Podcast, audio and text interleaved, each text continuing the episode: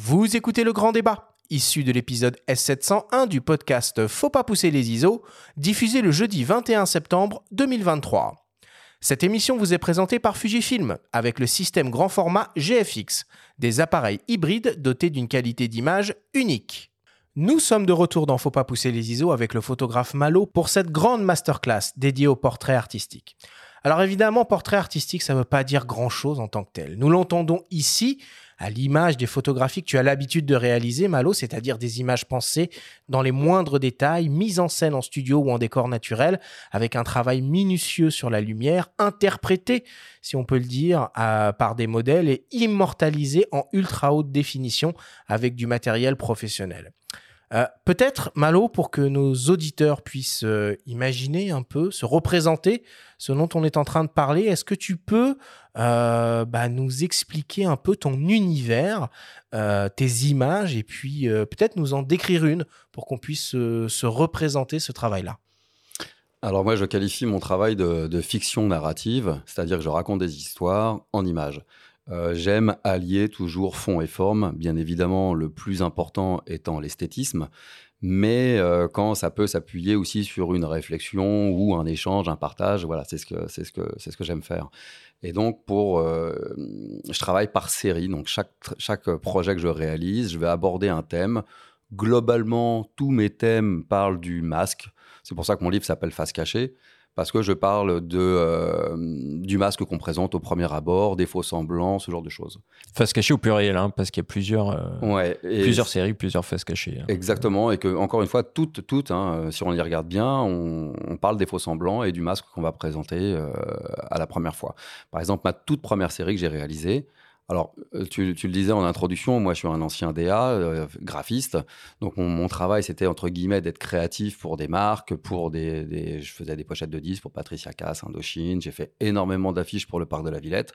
Donc voilà, ça c'était mon travail et je partais de la page blanche pour que je noircissais pour euh, pour créer un, visuel. Et j'ai eu envie de raconter mes propres histoires. Et je l'ai fait en photo, parce que c'était vraiment un médium qui, moi, m'a toujours plu. Comme, comme tu le disais aussi en introduction, j'ai grandi avec. Euh, même si je suis autodidacte dessus. Et donc, euh, je voulais raconter une histoire sur une famille, sur l'absence, sur un père, euh, dans une famille des années 50 qui était là sans y être. Donc, la série s'appelle La vie ordinaire d'un homme invisible. Et donc, j'ai fait des photos d'une mise en scène. Donc, on a loué une maison à Maison Lafitte maison euh, très classique euh, que, j'ai pu replonger avec euh, une couleur un peu surannée des années 50. La maison était vide, elle était mur blanc. On l'a retapissée, on l'a remeublée. On est allé chercher du stylisme, on a fait une mise en lumière bien évidemment. Et tout ça donc pour avoir de belles images et tout en ayant ce propos de l'absence. Donc voilà, donc ça c'est ma toute première série et en gros chaque série se construit un peu de la même façon. J'ai une histoire et je la mets en scène. Mais visuellement, euh, cette absence, et c'est là peut-être que ça reflète bien euh, ton travail, et pour les auditeurs qui ne voient pas là directement les images pendant qu'on se parle, euh, on peut dire un mot là-dessus, c'est que cette absence, tu la matérialises par des vêtements qui flottent en ce qui concerne l'homme. C'est-à-dire que la famille apparaît, tu vois la femme à table, tu vois les mm. enfants, etc., tu vois le quotidien, mais pour matérialiser cette absence, ouais tu fais flotter euh, l'homme invisible. Quoi. Voilà. Alors effectivement, j'ai fait un peu de manipulation euh, Photoshop. En, tant qu'ancien euh, graphiste, je connais et je maîtrise Photoshop. Après, comme je dis, ça je le précise parce que je fais beaucoup d'expos et je sais qu'il y a beaucoup de préjugés vis-à-vis -vis de ça. Je ne fais pas du Photoshop pour pallier à un manque technique. C'est-à-dire que je fais du Photoshop pour aller illustrer un propos. Je, je vais, par exemple, moi, il y a un truc qui m'agace quand même, mais bon, c'est moi qui fais un peu le, vieux con. Mais, On verra ça en post-prod. voilà, voilà, voilà. voilà. typiquement, ce genre de choses, ou ne pas savoir ce qu'on veut faire au moment de la prise de vue et aller à, à l'opposé. Si on fait une lumière très contrastée, c'est pas pour essayer de l'adoucir derrière. En plus, ça marchera pas. Et à l'inverse, faire une lumière très, très douce pour aller contraster derrière, enfin, et ainsi de suite. Je pense qu'il faut savoir ce qu'il faut où on veut aller dès le début. Et on construit la mise en scène, la, direction des modèles, la mise en lumière. Tout doit être pensé, enfin, euh, doit être préparé, pensé et visualisé. Moi, je pense qu'on doit visualiser ces images avant de les faire. dans, en tout cas, dans la façon dont moi je travaille, je fonctionne comme ça. Après, il n'y a pas de règles, hein, mais moi, je fonctionne comme ça. Bon, on va essayer un peu de rentrer dans le, dans le détail de ton, de ton processus créatif. Alors peut-être pour démarrer, on va parler de l'une de tes dernières séries, qui, qui s'appelle Romance. Est-ce que tu peux bah, nous expliquer, ça représente combien de temps de travail une série comme ça entre alors, je sais pas comment ça se passe, mais toi qui te réveilles un matin avec euh, une idée qui, germe et euh, bah, le résultat euh, final qu'on peut voir d'ailleurs sur ton site internet. Hein, toutes les images dont on est en train de parler, vous pouvez aller les voir sur le site internet de Malo. Mmh. Alors, une idée, en fait, ça flotte, c'est latent. voilà ce que je dis, une idée, on en a. C'est pas tellement le, souci. On a tous des idées et ce qui est important, c'est de faire. Hein, parce qu'on peut avoir des super idées, si on n'en fait rien, bah, c'est rien. Donc le plus important dans une idée, c'est de la concrétiser. Et donc déjà, avant même de concrétiser une bonne idée, c'est toujours mieux, mais déjà concrétiser quoi que ce soit. Moi, je prône le faire, je défends le faire, et, euh, ça, c'est le moteur pour toute chose. Une fois qu'on a pris l'habitude de faire, on sait mettre en scène une idée. Euh, mes séries en général, euh, pas particulièrement sur romance, mais malgré tout, ça me prend une année parce que je suis euh, bah, seul. Si je bosse pour une campagne de pub, bah, c'est facile, j'ai des moyens tels que je peux mobiliser toute une équipe beaucoup plus rapidement et obtenir tout ce dont j'ai besoin beaucoup plus rapidement. Mais sur mes projets, comme je suis le seul chef d'orchestre, ça me prend en général une année. J'ai dix mois de préparation, j'ai deux, trois jours de shoot parce qu'on est souvent une équipe d'une vingtaine de personnes, soit dans des châteaux, soit dans effectivement, je vais construire un décor dans mon studio, puis deux mois à peu près de post-production, de finalisation, ainsi de suite. Donc, je fais un gros projet perso par an. Pour parler de romance, euh, là, ça s'appuie plus sur vraiment, on est plus sur une, euh, on rejoint vraiment le portrait artistique parce qu'on est vraiment sur de la création visuelle. J'ai rencontré un styliste chez qui j'étais allé faire une expo. J'avais exposé des pièces chez lui. J'ai rencontré, je l'ai découvert, j'ai rencontré son travail qui était absolument fou. Et euh, il fallait absolument qu'on travaille ensemble. Mais c'est comme tout, c'est pas parce qu'on a une envie, il faut que l'idée germe.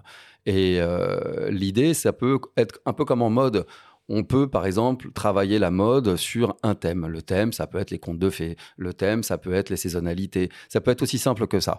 Mais après, il faut euh, pouvoir développer ce thème-là. Et ben, c'est un peu ce qu'on a fait avec ce styliste. Et j'ai voulu travailler. Lui, il a travaillé euh, des, manteaux en toile de jouy, ce genre de choses. Et moi, j'ai voulu associer ça à des peintures flamandes, euh, classiques. Et donc, j'ai fait effectivement tirer euh, une grande peinture flamande sur une bâche de 3 mètres par 3 mètres. Et j'ai fait poser la modèle devant, j'ai créé tout un décor, j'ai posé un parquet, je suis allé louer des statues, j'ai ramené énormément de feuillage de, de mon jardin, voilà, j'ai pouvoir ramener tout ça. Et comme ça, on a vraiment créé euh, une scène complète. Et est-ce qu'il y a un message derrière ou euh, des thématiques qui se dégagent en toile de fond, comme c'est le cas dans Face Cachée?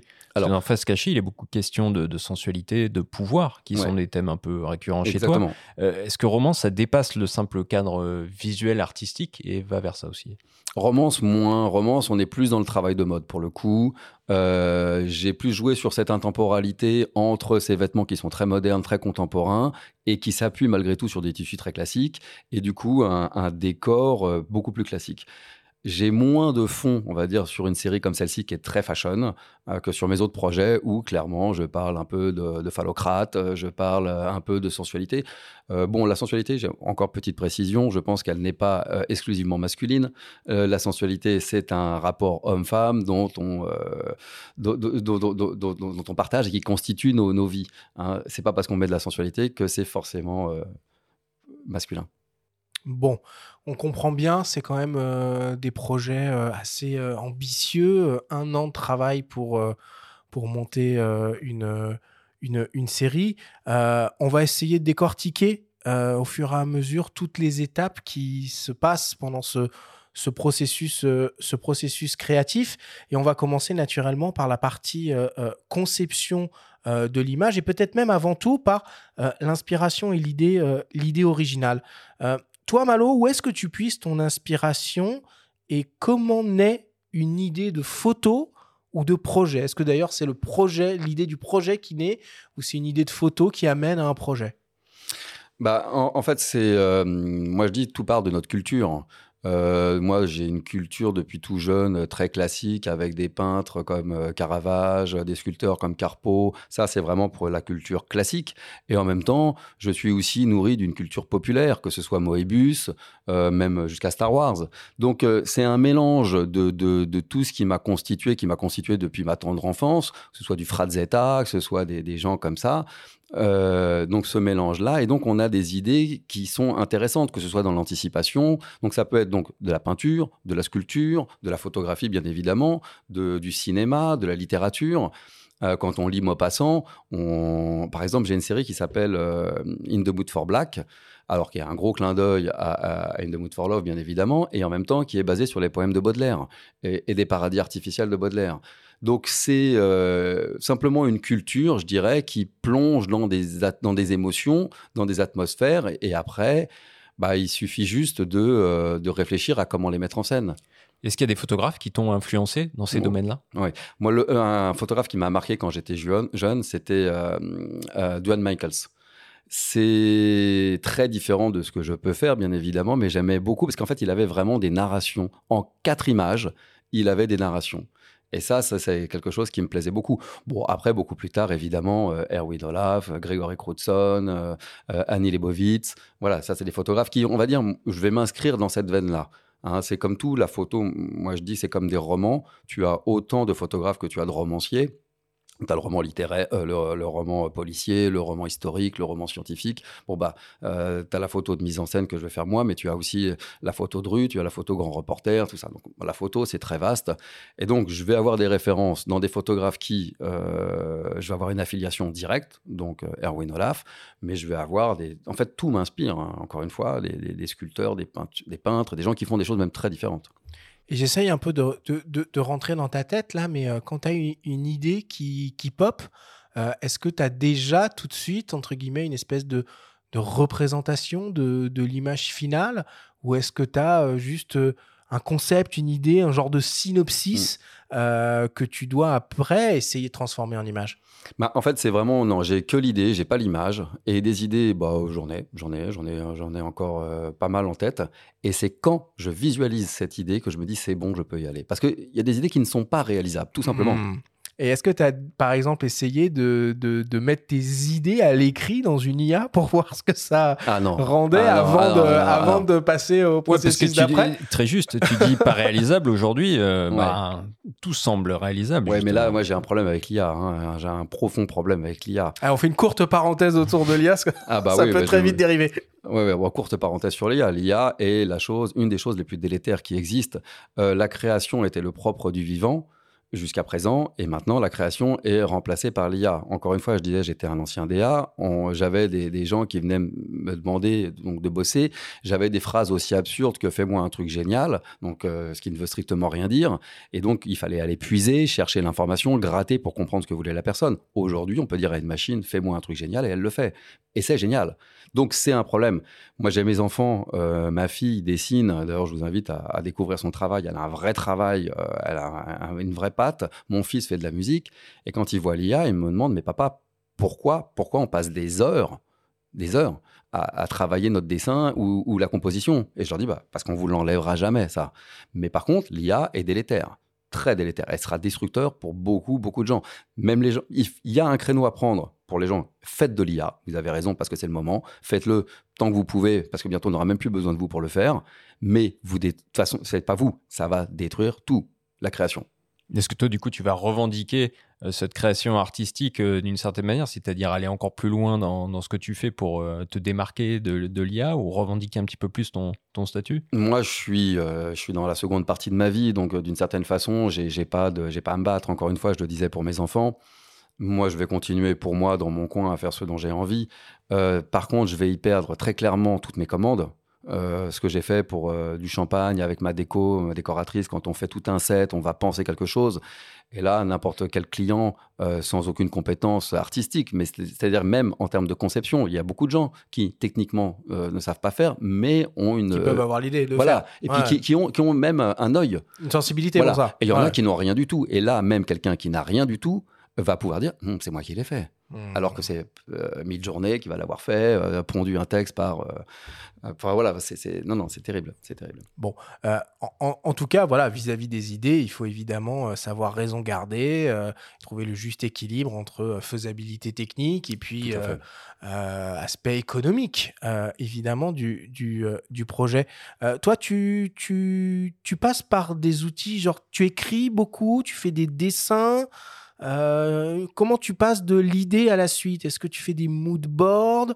Est-ce que euh, c'est à ce moment-là que peut-être tu t'entoures déjà avec euh, pas peut-être des directeurs artistiques pour t'accompagner, des stylistes, des machins? Comment ça se passe là, ce passage de l'idée, du synopsis à ah, tiens, on va aller vers là?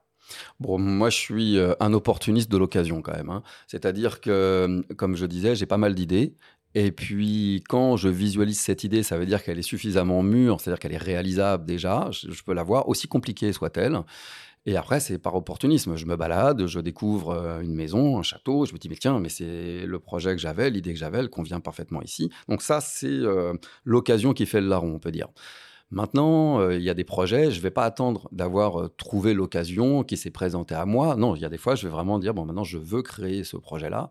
Et donc à ce moment-là, oui, je vais faire un synopsis, je vais faire un petit, je vais écrire un petit scénario, je vais euh, soit moi faire un, storyboard euh, à la version Monsieur Patate, où je vais demander à ma fille, euh, parce qu'elle me fait ça très bien, de me faire un petit storyboard. J'avais même voulu faire un, petit court métrage et donc je lui avais fait un storyboard. Mais bon, voilà, donc je peux m'appuyer sur des compétences, mais un Monsieur Patate suffirait largement. Et une fois que je suis lancé, bon, bah, c'est toujours le souci. Quand vous avez un client, vous avez un budget, il est facile d'aller euh, trouver un lieu. Hein. Vous, mettez une enveloppe en face. Euh, moi, je suis un artiste. Euh, j'aime bien, j'aime bien provoquer, donc je suis un crevard comme tous les artistes. Et, donc, en gros, je cherche des solutions. Donc, je fais des échanges. par exemple, je vais trouver un lieu, je vais aller les voir. D'abord, je vais leur dire qu'il faut soutenir la création. vous avez un lieu, moi je suis un artiste, il faut aider la création. Ensuite, je vais leur expliquer qu'ils bah, ont ce lieu, moi j'ai des compétences, il y, a sûrement, moi, il y a sûrement des échanges à faire. Donc on fonctionne beaucoup, beaucoup comme ça, je fonctionne énormément. C'est ça qu'on euh, appelle la collab dans le, dans le game là, un peu de la, oui, de la, photo. Là, là on n'est plus dans la collab, parce que là on est vraiment dans l'échange de euh, euh, tu me donnes telle chose, je te donne telle chose. la collab, c'est on, fait quelque chose en commun, alors sous le couvert de, de bah, là, moi sur mes projets, mais tout le monde va en sortir quelque chose. effectivement, j'ai des, par exemple des mon styliste avec qui je travaille très régulièrement, euh, a bossé pour moi euh, parfois en collab, donc gratuit. Et moi, j'ai bossé pour lui en échange euh, gratuit, mais c'était même pas marqué sur le papier, c'était pas contractuel. C'est juste que ça mmh. se fait comme ça. Et je précise aussi, je fais des collabs avec des gens avec qui n'ont jamais bossé pour moi. C'est-à-dire qu'il s'agit pas de faire un, rendu, un prêté pour un rendu. Non, on a une mentalité où on, a des gens des fois qui interviennent pour nous avec tout leur talent. Et bah, faut le faire avec n'importe qui d'autre quand on est en adéquation avec le projet. Et là, on parle de collab. Euh, les stylistes ou éventuels graphistes, ils interviennent dès le storyboard dans le projet? Non, non, non, non, non. Là, je fais tout tout seul. Les fameux 10 mois de présentation, les fameux 10 mois de préparation, je fais tout tout seul. Alors là, je vais même faire une feuille de service. Je vais tout faire. La feuille de service. Bon, maintenant, je suis un peu plus rodé, donc euh, je suis plus détendu. Mais euh, quand j'ai fait ma toute première série, Une vie de château, on a loué trois jours. le château de Ferrières-en-Brie, c'est le château des Rothschild. Euh, qui était vide. Il a fallu que je trouve deux camions de meubles. c'est un tournage, quoi. oui, c'est un tournage. Il faut optimiser la ah moindre seconde. Euh, voilà. Il y a, chaque minute coûte de l'argent, quoi. Donc il faut une feuille de service. On peut pas. Il y a quoi sur cette feuille de service Tu peux, tu peux nous Alors, décrire rapidement ce que ce, matinée, ça Jour 1, matinée, shoot 1, euh, tel modèle, tel vêtement. Et alors, évidemment, je regarde. J'avais fait un, repérage est-ouest pour regarder la lumière comment elle rentre, bien évidemment. J'ai aussi pris en compte le fait que les modèles, les femmes allaient être plus lentes à être préparées forcément. Donc j'ai commencé par les hommes seuls pendant que les femmes se faisaient maquiller coiffer. Donc tout ça, je le prends en compte. Et après, il fallait que je prenne en compte aussi parce que j'avais une chronologie, j'avais vraiment une narration dans, dans ma série photo parce qu'on va vraiment du matin au soir. Donc aussi de pas euh, faire passer euh, la modèle euh, avec une coiffure très apprêtée pour quelque chose de beaucoup plus décoiffé derrière. Il fallait qu'on aille dans le bon sens. Euh, et donc, on n'a pas shooté de façon, un peu comme au cinéma, on shoote pas de façon raccord par rapport mm. à ma scène, on shoot de façon pratique. Voilà. Donc, ah, on se rapproche vraiment d'un tournage. Ah, c'était complètement ça. Tu disais. Donc là, la feuille de service primordiale pour ce contexte-là. Bon, euh, évidemment, hein, quand, tu, quand tu travailles sur tes, tes propres séries, bah, tu es en quelque sorte le seul euh, maître à bord. Mais quand un photographe travaille pour un client, bah, il doit répondre à un brief, essayer de comprendre ses envies, trouver le bon équilibre entre ses attentes, son budget et ses délais de, production. on a échangé avec la photographe plasticienne qui s'appelle Laura Bonnefou, qui est également ambassadrice Fujifilm, et nous lui avons demandé de nous parler de elle, son processus créatif dans ce, dans ce cas de figure. On l'écoute. Alors, le, processus créatif de, mes images, que ce soit sur mon travail personnel ou sur mon travail de commande, finalement, n'est pas vraiment très éloigné. Après, ce qui va, ce qui va changer principalement entre les deux, ça va être aussi une question de temporalité et en effet une question d'interlocuteur parce que sur mes séries personnelles, en effet, je, je vais vraiment être face à moi-même. Euh, je réponds pas à une commande. Après, le processus créatif en lui-même, euh, c'est vrai que chez moi, il se, il se ressemble quand même. C'est-à-dire que je vais être dans une image où euh, il va y avoir beaucoup de recherches avant. Euh, je suis dans une image que je vais construire. Et c'est vrai que j'ai vraiment euh, cette pratique-là euh, dans ma photographie qui, qui est que je, c'est presque comme si je partais d'un white cube, je pars de quelque chose d'assez pur et je vais, euh, je vais composer. Alors moi, ma matière première, c'est le réel, vu que je fais de la photographie, mais c'est vrai que je vais, euh, voilà, je vais jouer avec le réel, je vais essayer de le, de le comprendre, de le déconstruire et puis de le reconstruire un petit peu à ma manière. Dans le travail de commande, c'est vrai que c'est un, voilà, c'est un tout petit peu différent parce que les périodes sont beaucoup plus courtes et puis on répond à un client, on répond quand même à quelqu'un qui a un univers, euh, qui veut, euh, qui m'appelle souvent pour mon écriture, euh, mais l'idée c'est de voilà de recouper et l'écriture de la personne pour qui je vais travailler et la mienne. Donc, mais là aussi on va être dans une recherche au préalable, dans un travail de, construction qu'on va faire main dans la main pour obtenir la série, l'image euh, qui va qui va créer la campagne quand je commence une série, je me dis voilà, j'ai envie de, j'ai envie d'aller dans cette direction-là. Je ne sais jamais exactement à quoi ça va ressembler à la fin. Il y a quelque chose d'un peu intuitif. Je sens que j'ai envie d'aller dans cette direction. Et puis, euh, et puis on y va. Et, euh, et, je me laisse quand même aussi un peu porter par le projet parce que je trouve que c'est euh, derrière toutes ces recherches que je fais au début, derrière toute la construction de la série que je vais faire, au moment où je me lance dedans, je me laisse quand même aussi de la liberté parce qu'il y a des très belles choses qui apparaissent et puis, euh, et puis parce que dans des sujets forts, on a toujours plein de surprises. Tu es d'accord avec ça, Malo? Finalement, on, comprend bien que c'est des, des, projets euh, euh, grandioses avec énormément d'intervenants. J'imagine tu essaies quand même de tout contrôler, tout préparer au mieux. Puis une fois que tu es arrivé au moment de la prise de vue, est-ce que tu te laisses cette part de OK, en fait, je vais me laisser un peu aller là parce que euh, ça se trouve, euh, les gars qui sont à côté de moi, ils ont pensé à un truc auquel j'avais pas pensé, qui est euh, mille fois plus intelligent que ce que j'avais pensé. Je vais voilà, me laisser aussi me, libérer de, mon, de ma préparation pour voir où ça va. quoi. Il faut complètement laisser la place à la spontanéité parce que ça peut apporter des choses qui sont magiques. Il y a aussi autre chose, il faut bien tout préparer, mais il ne faut pas être un dictateur euh, non plus. Alors après, ça dépend, on connaît des Kubrick et des gens comme ça qui sont de, vrais dictateurs euh, en réel.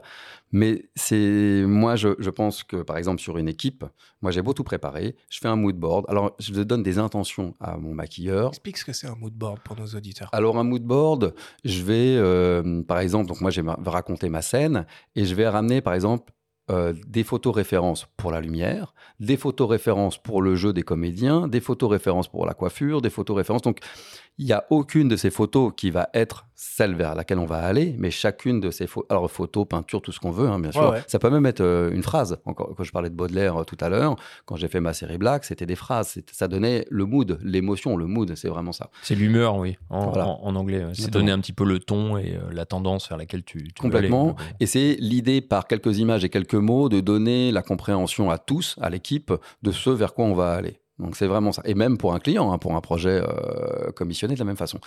Et donc pour revenir sur ce côté euh, liberté, bah, moi je suis pas coiffeur.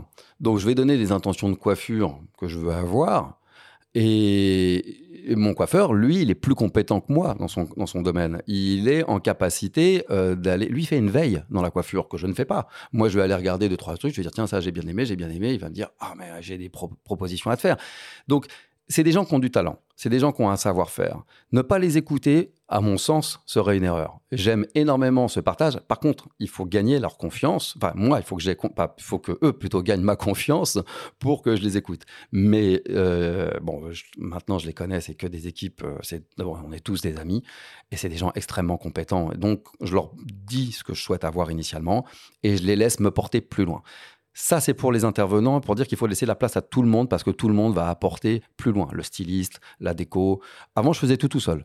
Maintenant, j'ai des équipes. Ça permet d'aller plus loin.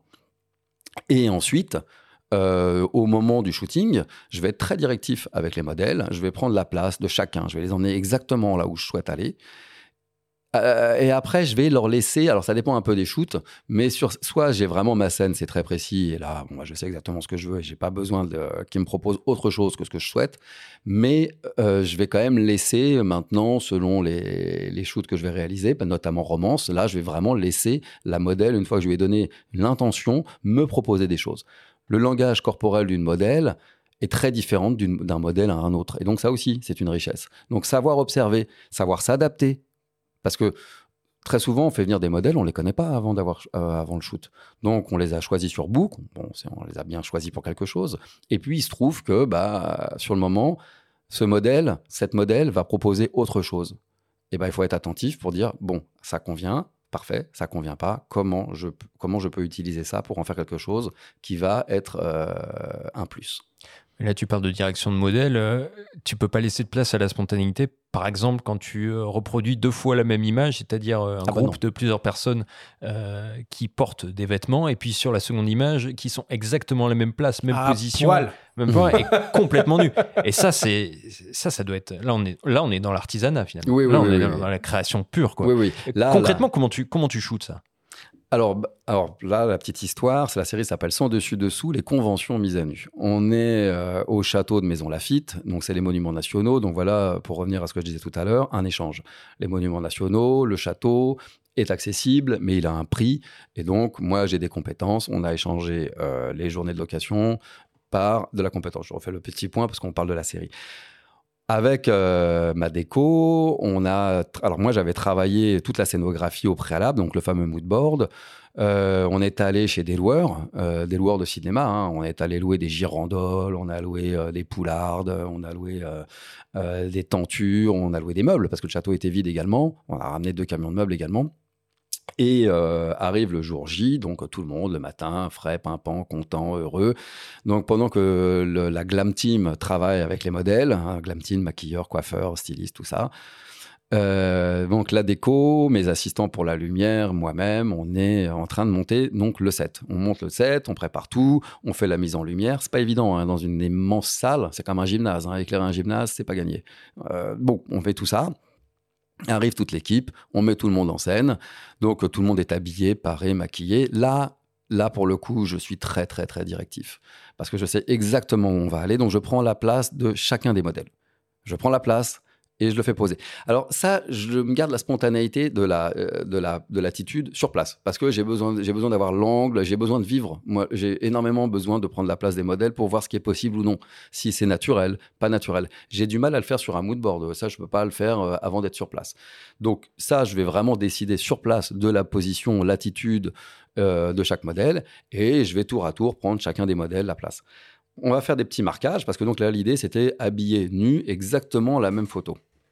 On fait des marquages, la main à tel endroit. Je leur dis si vous croisez les doigts, il va falloir les recroiser. Si vous mettez le pied de telle façon, il faudra le refaire.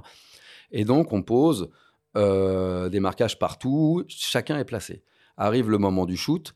Ils sont six sur scène, donc c'est quand même pas, pas rien. Et donc, je vais m'occuper chacun d'eux séparément. Tout le monde va garder la place, tout le monde connaît sa pose, tout le monde connaît sa partition, en gros. Euh, moi, je suis vraiment le chef d'orchestre, donc tout le monde connaît sa partition. Et je vais m'occuper, modèle A, je vais shooter une dizaine d'images pour le modèle A. On va passer modèle B. On va shooter une dizaine d'images modèle B. Et tout le monde doit garder sa place malgré tout. Et puis après, une fois que j'ai fait tout le monde habillé, bah, tout le monde à poil, tout le monde se déshabille, on reprend la même pose et on recommence. Modèle A, hmm. modèle B, et ainsi de suite. Alors, on va rentrer un peu dans la, dans la technique maintenant et on va commencer par parler euh, de l'éclairage fondamental. Mm. Évidemment, le travail de la lumière euh, pour, euh, pour toi. L'éclairage, c'est ce que tu fais en premier, j'imagine. Comment ça se passe? Tu as des assistants Tu sais exactement ce que tu veux à l'avance ou tu composes sur place directement? Alors, je suis très système D, justement. Tu vois, toute la préparation dont je parlais, elle est plus dans le, dans le déroulé de la journée, dans le mood board, bien sûr. Mais après, moi, je suis vraiment au doigt mouillé. Euh, Donc, t'emmènes une quantité X euh, de matos en te disant Bon, j'ai tout, je peux potentiellement tout faire, mais ça se trouve, je vais juste utiliser une torche.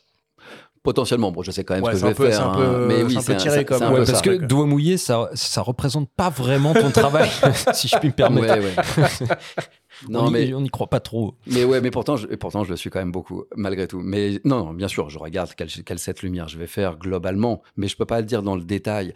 Et euh, par exemple, j'avais fait une, une série, euh, on avait une quinzaine de flashs, une dizaine de flashs. Ouais, il y avait une et puis, euh, j'éclaire une fenêtre et une autre et je fais un, workshop où j'explique. Et j'avais euh, un parapluie et puis une boîte.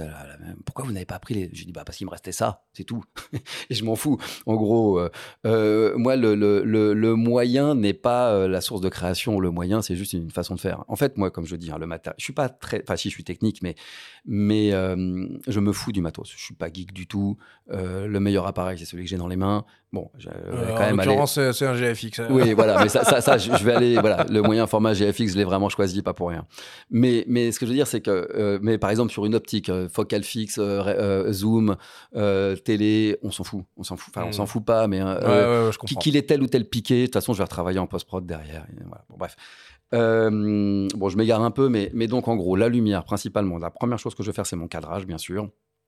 Euh, le cadrage, je vais voir où je vais positionner mes personnages, et là je vais constituer la lumière. La lumière, c'est l'émotion, elle est primordiale. Euh, surtout quand on commence à faire des shoots où ça bouge un peu, la lumière du jour a la fâcheuse tendance de bouger, donc on la subit. En plus, on en parlait tout à l'heure sur le, 50 mm 1.4. Moi, je travaille plutôt sur des petites ouvertures parce que je veux des profondeurs très grandes, voire même je vais faire du stacking si j'en ai le temps. Euh, donc en, gros, j'ai besoin de puissance j'ai besoin de de, de, de, de, pas subir la lumière et même je peux pas la subir parce que j'utilise tellement de puissance que la lumière du jour ne suffit pas. Donc, je vais vraiment euh, mettre, placer mes flashs. Et c'est pour ça, par exemple, si on regarde ma série Animalité, la toute première photo, on est dans le grand salon. Il y a trois énormes flashs dehors qui simulent mon soleil. J'ai des flashs dedans qui tapent au plafond pour faire mon contraste. J'ai un cadre 2 mètres par 2 mètres euh, avec euh, une énorme boîte derrière qui va faire un jus. Donc, je vais constituer un jus de lumière à l'intérieur. Et ensuite, je vais faire mes principales qui vont faire le volume. Et après, je vais rehausser chacun de mes personnages parce que je vais faire en sorte que ma scène soit très légèrement sous ex, l'ensemble pour rehausser très légèrement mes personnages et les mettre un peu plus puissants. Et ça, ça rappelle, bah, moi qui, aime bien la peinture classique, ça rappelle un peu les tableaux classiques qu'on peut retrouver au Louvre et autres, qui est qu'on a une scène globalement qui est un peu sombre et on va rehausser les, sujets. Très bien. Et alors du coup, euh, ça c'est pour la lumière. Maintenant le matos de prise de vue. Et on apparaît celui qu'on a dans les mains. Enfin, t'as pas n'importe quoi dans les mains. ton smartphone, quoi. GFX, euh, c'est vraiment nécessaire d'avoir un moyen format de 100 millions de pixels pour toi ou, pas? Très clairement. Pourquoi? Bah, c'est la finalité qui, en fait, c'est toujours la finalité qui, compte. Moi, ma finalité, c'est des tirages d'art. On est euh, sur des formats qui vont du 60-80 au 150-200 euh, sur du papier fine art. Voilà, et, donc il faut une qualité bah, qui, qui, ne souffre pas le moindre défaut. Euh, j'ai commencé en 24-36. Alors évidemment, 24-36, j'avais la souplesse, j'avais, euh, je bossais à main nue, euh, j'allais très vite. à main levée, tu veux dire? À main levée, ouais. Oui, je bossais à main levée, j'allais beaucoup plus, plus rapidement. Bah, malgré tout, je posais toujours un pied parce que mes, mes scènes sont quand même très posées, mais après, je pouvais me balader facilement. Et puis, pour, voilà, pour vous raconter l'histoire du GFX, je suis passé au moyen format pour une question de qualité d'image, pas que de pixels, hein, la dynamique la, plage colorimétrique, véritablement, hein, ça c'est essentiel. Euh, j'avais écouté un, de vos épisodes sur les optiques où il était question de piqué et, de contraste. Euh, moi, le piqué est plus important, euh, même si en soi, c'est pas ça, qui va m'intéresser. Je préfère une image douce, piquée, qu'une image contraste avec moins de piqué. J'aime le moyen format parce que globalement, les images sont beaucoup plus douces. On parle de modeler souvent, euh, propre au, moyen format. parce que c'est la dynamique et la plage colorimétrique. En fait, moi, c'est, alors je suis pas du tout euh, ingénieur de quoi que ce soit, mais Si on va, euh, si on va de 1 à 100 pour une, euh, pour une plage colorimétrique et sur un autre appareil, on va de 0 à 1000, ça veut dire qu'on a des nuances qui sont plus subtiles. Donc ça paraît plus. Les transitions, en fait, paraissent plus naturelles. C'est ça. Moins, il y a moins de rupture. Voilà. Et donc on a un contraste moins fort, mais le contraste, il est facile de le faire en post-prod. On peut le réaccentuer. Alors que l'inverse, si on a une image qui est contrastée, bah on est couillonné, on peut pas revenir en arrière. Hein. On pourra faire ce qu'on veut, euh, on, ne va pas décontraster une image. Enfin, on va la décontraster, mais on va pas réobtenir d'infos. Là, on a le moyen format. En plus, avec le GFX en 16, en 16 bits, on a vraiment une quantité d'informations extraordinaire. Et toi qui fais des scènes, des mises en scène euh, très posées pour le coup, même si parfois, on l'a compris, tu laisses de la place à la spontanéité, au moment de la prise de vue, tout est très quand même figé. Donc est-ce que le mode pixel shift qu'on a sur les GFX, c'est quelque chose que tu as déjà utilisé ou qui pourrait t'intéresser? Parce que tu passes de 100 à 400 millions de pixels. Alors j'ai de l'humain, donc c'est un peu compliqué malgré tout. Pas cligner des yeux, quoi. Voilà. Donc euh, je pense qu'il y aurait des, choses à faire. Je ne l'ai pas utilisé, mais moi, plus tu me donnes de pixels, je l'utilise.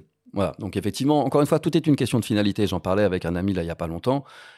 Euh, lui, il fait du fashion. Et je lui dis, mais non, dans ton workflow, euh, euh, alors avec le nouveau, justement, si. avec la vélocité du nouveau, déjà, hein, le premier quand même. Mais si, si on n'a pas l'utilité des 100 millions de pixels, c'est pas forcément euh, ce sur quoi il faut se, se, baser. Il faut, encore une fois, c'est la finalité qui fait le choix d'un appareil. Et là, on a quand même un appareil qui était quand même relativement véloce dès le premier, le 100S encore plus, et là, le 102 va l'être encore plus. Et euh, pour, pour, euh, pour, finir sur le, la chronologie de pourquoi je suis arrivé sur le, moyen format, donc je suis passé sur le moyen format pour cette qualité dont on parlait, mais je suis pas allé sur des moyens formats classiques à la base, donc c'est des gros cubes avec un collimateur central, donc j'avais perdu toute spontanéité. les appareils par assemblage là bah, on prenait un dos, un, boîtier, euh, machin, quoi. Voilà, pour ne pas le citer, mais voilà, des choses comme ça. Et effectivement, bah, tu peux pas. Euh, tu as un collimateur central, tu as une qualité d'image extraordinaire, mais tu n'as aucune souplesse. Et donc, j'avais perdu vraiment en spontanéité. Et le GFX, pour moi, a été euh, vraiment salvateur parce que, en fait, il a, il, a, il a été le meilleur des deux mondes. La qualité du moyen format avec la souplesse et l'utilisation du réflexe. Et donc, voilà, tu as des collimateurs dans tous les sens, tu peux le travailler à main levée. Donc, on peut bosser sur pied. On ne euh, transige pas sur la qualité avec une souplesse d'utilisation. Donc, ça, ça a été pour moi extraordinaire. Puis, il y a aussi un côté, il y a une espèce d'héritage de, de ce de ce format, de ces appareils euh, qui ont toujours été utilisés euh, en studio, euh, notamment pour, pour la photographie de mode. Je pense qu'il y a aussi une part peut-être un peu inconsciente de, d'objets statutaires qu'il est important dans certains cas, notamment peut-être sur des travaux un peu commissionnés. Ah bah, on a besoin de faire un peu de show-off vis-à-vis du climat et d'arriver avec pas l'appareil que son beau-frère a exactement pour pour faire le pour faire le pour faire le boulot puis c'est des appareils qui sont je veux dire, quand même conçu avant tout, peut-être, pour être utilisé en studio. C'est redoutable en connecter ces trucs-là. Ah ouais, c'est terrible. Mais c'est très clair, hein, c'est très vrai ce que tu dis, dans le sens où, euh, moi, quand je fais ma liste matérielle, enfin, quand je fais un devis, je fais ma liste matérielle et je précise euh, GFX 100. C'est-à-dire que pour un client, une campagne de pub, il est, le moyen format est une garantie de qualité. Bon, alors voilà, maintenant tout est bien calé, ta lumière, ton décor. Euh, on arrive au moment de la, bah, prise de vue euh, en elle-même, et puis c'est l'entrée en scène des modèles, des comédiens. Euh, on peut les appeler de, de, différentes façons. Alors finalement, que, que, l'on photographie des modèles amateurs, que l'on photographie des modèles professionnels, des gens que l'on connaît personnellement qui nous sont étrangers, euh, que ce soit des gens célèbres ou pas, il va falloir d'une manière ou d'une autre les diriger un peu, beaucoup. Euh, il y a différentes façons de le faire et c'est l'une des facettes très particulières de ce euh, métier ou de cette particularité de portraitiste. je vous propose qu'on écoute le témoignage de nouveau de Virgile Guignard qu'on a déjà entendu en début d'émission et il nous explique comment lui il travaille avec ses modèles. On l'écoute. Euh, je crois que plus qu'une direction, il y a vraiment l'idée euh, d'essayer de faire euh, retranscrire la personnalité de la personne. Pour moi, en tout cas, d'essayer de rendre toujours le moment le plus intime possible, le plus personnel. Et pour ça, bah, ça passe toujours par de la discussion, par essayer de montrer où ta première idée était, où est-ce que tu as envie d'aller quand tu composes l'image. Mais il faut que la personne se sente toujours très à l'aise dedans Euh, moi, je travaille pas du tout dans la contrainte. J'ai toujours envie qu'il y ait un truc très positif. J'ai pas envie que la personne se sente forcée de faire un truc avec euh, lequel elle est pas très très à l'aise, de montrer des références, des choses que j'aime bien, des premières idées que j'avais eues. Si c'est quelqu'un de connu, des choses que j'ai vues de cette personne qui m'ont touché, qui m'ont inspiré. C'est une discussion. Essayer de faire oublier tout ce qu'il y a autour, souvent. Euh, que ce soit le stress de la personne, ton propre stress quand tu shootes quelqu'un qui t'impressionne beaucoup. Euh, j'ai un drôle de rapport avec, euh, avec mes appareils photo. Moi, je shoot qu'en focal fixe. Je shoot avec deux GFX notamment, et donc j'en ai un qui, est, qui a un 45 mm et un autre qui a soit un 80 mm, soit un 65, et bientôt j'espère le 55. je crée souvent un cadre et je sais que je vais me déplacer autour. Je, disons que je créer mon petit espace de jeu, souvent un petit cercle invisible. Je sais à peu près comment vont réagir les lumières. Qu'est-ce qui va en ressortir Tu vois, quand tu shootes quelqu'un avec une lumière frontale ou en contre, tu mets en profil, ça va pas être la même chose. Mais je joue toujours autour de ça. Et j'essaie toujours de créer des moments qui ont l'air d'être le plus simple possible. Après, avec un petit peu d'expérience, tu connais un peu les visages, tu ressens assez vite euh, le profil qui marche un peu mieux, si elle est plus à l'aise de face. Même si quelqu'un est timide, tu peux un peu jouer autour et tu sens qu'il y a des poses qui, avec lesquelles la personne sera plus à l'aise. Euh, voilà. Mais mon idée, toujours, c'est que la personne, quand elle voit l'image, se reconnaisse, en fait. Bon, voilà un témoignage intéressant. Vous n'avez pas tout à fait euh, euh, la même manière de, de, travailler, euh, toi et, et Virgile. Par contre, moi, là, ce qui m'intéresserait, c'est de savoir, au moment où tu shootes, bah, comment ça se passe, en fait? Combien de temps durent les sessions? Est-ce que tu shootes beaucoup? Quand est-ce que tu sais que tu as la bonne? Comment ça se passe à ce, moment-là? Ça, c'est le moment de grâce. Non, mais ça, c'est vrai. Hein. C'est- c'est le... Moi, je fais ce métier-là et je fais ces projets personnels pour ça. C'est quand d'un coup, je vois l'image euh, se créer. C'est-à-dire qu'on on a toujours le stress quand on est en train de construire, surtout quand on a mobilisé toute une équipe comme ça dans un château, enfin plein de choses. Et d'un coup, on met la lumière, on cherche encore, je tâtonne. euh, euh, tu me demandais pour la construction de la lumière, bah, je, place mes flashs, je dis exactement où ils doivent être, je dis à quelle puissance, mais c'est mes assistants qui font parce que moi je suis derrière l'appareil, donc je fais travailler des gens autour de moi. Après, ils sont pas là, je le fais moi, mais c'est plus lent. Pour petit aparté par rapport à tout à l'heure.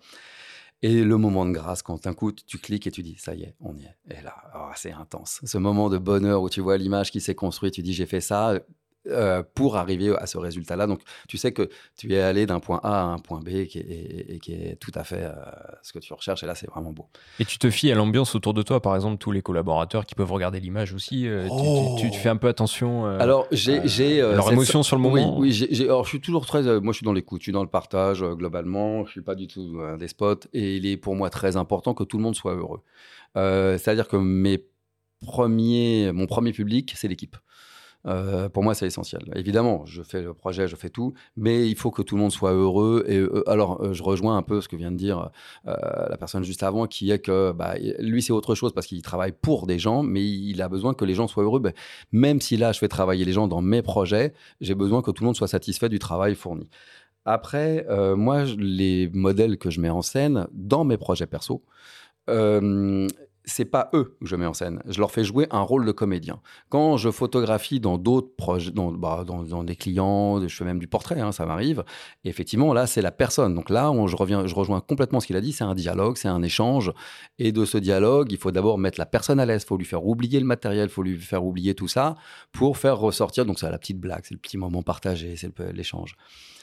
Et effectivement, aller se promener après autour. Donc, c'est aussi la différence dans mon travail. On le voit différemment. Et le GFX m'a aidé à, sortir euh, mon boîtier du pied pour aller me balader un petit peu plus autour. On le voit donc dans la série euh, Romance dont tu parlais. Et on le voit également dans la série Obsession que j'ai fait pour Profoto, euh, pour le- les générateurs Pro 11. Et, euh, et là où j'ai vraiment fait des scènes et je me suis baladé autour. Et on le voit dans certains making-of hein, sur ton site. On te voit bosser un petit Oui. peu. Ouais, Ah oui, les making-of, c'est bien à voir. Ouais, C'est- de bons outils. C'est chouette. Bon. On arrive maintenant à la dernière étape du processus de, de création, la post-production, qui consiste évidemment dans un premier temps à faire l'editing euh, des images que tu as réalisées et choisir les heureux élus euh, qui auront le privilège, euh, l'honneur euh, de passer à la phase de retouche avant d'arriver au résultat final. Euh, Malo, c'est quoi la place que tu accordes à la euh, post-production? Est-ce que tu es plutôt, mais tu as déjà commencé un peu à nous le, faire comprendre de la team, euh, tout ce qui peut être fait à la prise de vue n'est pas à faire en post-production? Ou est-ce que tu es plutôt de la team, bon, on verra ça en post-prod non, non, non, non. Il faut tout faire avant. Euh, moi, j'aime le réel, j'aime le concret. Alors, c'est vrai que j'utilise la post-prod, hein, je le fais, je le fais réellement. Mais euh, ça ne doit pas être un palliatif, encore une fois, pour une incompétence de quelle qu'elle soit. Voilà il faut. Alors c'est marrant parce que je suis assez contradictoire dans mes propos. Je suis pas, je vais dire, je suis pas technique, je suis pas geek, mais en même temps, il faut que tout soit parfait. donc, euh, c'est juste pour essayer de décomplexer un peu les choses en disant, voilà, le plus important, je le disais tout à l'heure, c'est de faire. Mais par contre, euh, bah, une fois qu'on se lance, bah, on n'y va pas à moitié. Hein. on réfléchit, on fait les choses au mieux. Donc non, non, tout est prévu euh, au maximum. Et après, bien sûr, la post-production. Moi, je dis, hein, euh, quand je fais l'homme invisible ou les personnages à tête de félin, bah, Méliès faisait tout ça sous celluloïd. Méliès en 2021 euh, ou 2023 même, enfin, bah, il bosserait avec Photoshop. Donc voilà, c'est tout. Donc il n'y a pas de problème à faire du, euh, du montage euh, la post-production, c'est deux choses. C'est deux choses. C'est d'abord le développement. Hein. Maintenant, il n'y a plus de laboratoire. Donc, on a des fichiers RAW, un fichier RAW par, par nature. Il est flat, il est plat, il, est, euh, il y a de l'info, mais il n'est pas développé. Donc, il faut le développer. Ça, c'est la première chose. C'est la colorimétrie, c'est la chromie qu'on va lui donner, c'est le contraste qu'on va ajuster. Hein. On ne va pas contrer le contraste qui a été fait à la prise de vue, mais on va l'ajuster. Et évidemment, après, la post-production, c'est aussi bah, les effets spéciaux. Donc là, des personnages à tête de félin, des personnages invisibles, et ben après, moi, je suis pas un photographe du réel, je fais ce que je veux. Hein, on va pas. une fois, je me suis un gars qui était venu. Hein, des fois, il y a des gens, on comprend pas. Il m'envoie un mail. Vous n'êtes pas un photographe, machin, tout ça. Euh, c'est pas ça la photo. Je dis, mais je fais ce que je veux. Je ne je, suis pas dans le, reflet du réel. Je veux dire, on n'est jamais allé reprocher à Dali d'avoir fait des montres molles. Tu vois, il fait ce qu'il veut. Bah, je fais ce que je veux. et tu bosses avec euh, Capture One? Enfin, ta post-prod, tu, tu, tu, tu tries, euh, tu donnes des notes à tes images dès, euh, dès la prise de vue. Tu sais que celle-là, elle est bonne. Tu, hop, tu la marques, tu la mets de côté ou tu te retapes tout euh, oh, je m'en tape tout, ouais, je m'en tape tout. Je marque effectivement parce qu'on a quand même à un moment donné dans la spontanéité euh, du moment des choses qu'on peut voir et qu'on peut réoublier derrière. Et en fait, c'est pas c'est pas la, spontanéité, c'est l'émotion du moment. Voilà, euh, ce petit frisson. Voilà, ce petit frisson, faut le marquer. Et ce petit là, de 2 à 3 à 5. Voilà, gros frisson 5. Donc non, non, c'est important de noter dès la prise de vue ce qu'on peut. On peut pas toujours, mais ce qu'on peut. Mais par contre, après, je regarde, regarde tout. Ouais. Et alors, ce qui est terrible quand même dans l'editing, l'editing, c'est ça qui est effroyable. Choisir, c'est renoncer. Et ça, c'est pire que. Et tu le fais seul, l'editing, du coup? C'est souvent. Ouais, euh, non, je fais tout seul. Je fais ça, Choisir, c'est renoncer. Et ça, c'est quand même terrible. Et quel logiciel tu utilises? On a beaucoup parlé de Photoshop, mais euh, Capture pour, One. Capture One. Capture One, ouais. Et quand tu es, dans tes, euh, devant ton ordinateur, là, sur tes, sur tes sessions de retouche, donc une fois que l'editing est fait, dans ta tête, tu sais déjà où tu vas, jusqu'où tu te parce que ça peut être infini, en fait. Euh, ce, travail-là, il faut quand même le, y mettre un début, un milieu, une fin, parce que sinon, euh, sinon on s'en sort pas. Comment tu sais que tu es arrivé au, euh, au, bout? Et puis peut-être même euh, jusqu'où tu te permets d'aller en fait dans le, dans le travail de retouche? Alors je te parle pas de tes, euh, de tes montages, euh, je parle par exemple bah, du travail sur, sur les peaux, sur les corps, jusqu'où... Parce mm. que c'est des sujets qui, ah, très qui, qui, sont compliqués, quoi, et pour toi, et pour les personnes que tu as photographiées, et pour le récepteur réceptabilité? Non c'est pas ça le terme. Euh, pour le, la réception du, de l'observateur du public quoi. Bah c'est compliqué hein. euh, de la même façon comme j'étais comme je le faisais avant en créa hein, parce que le problème se posait de la même façon on pousse toujours les curseurs quand on fait.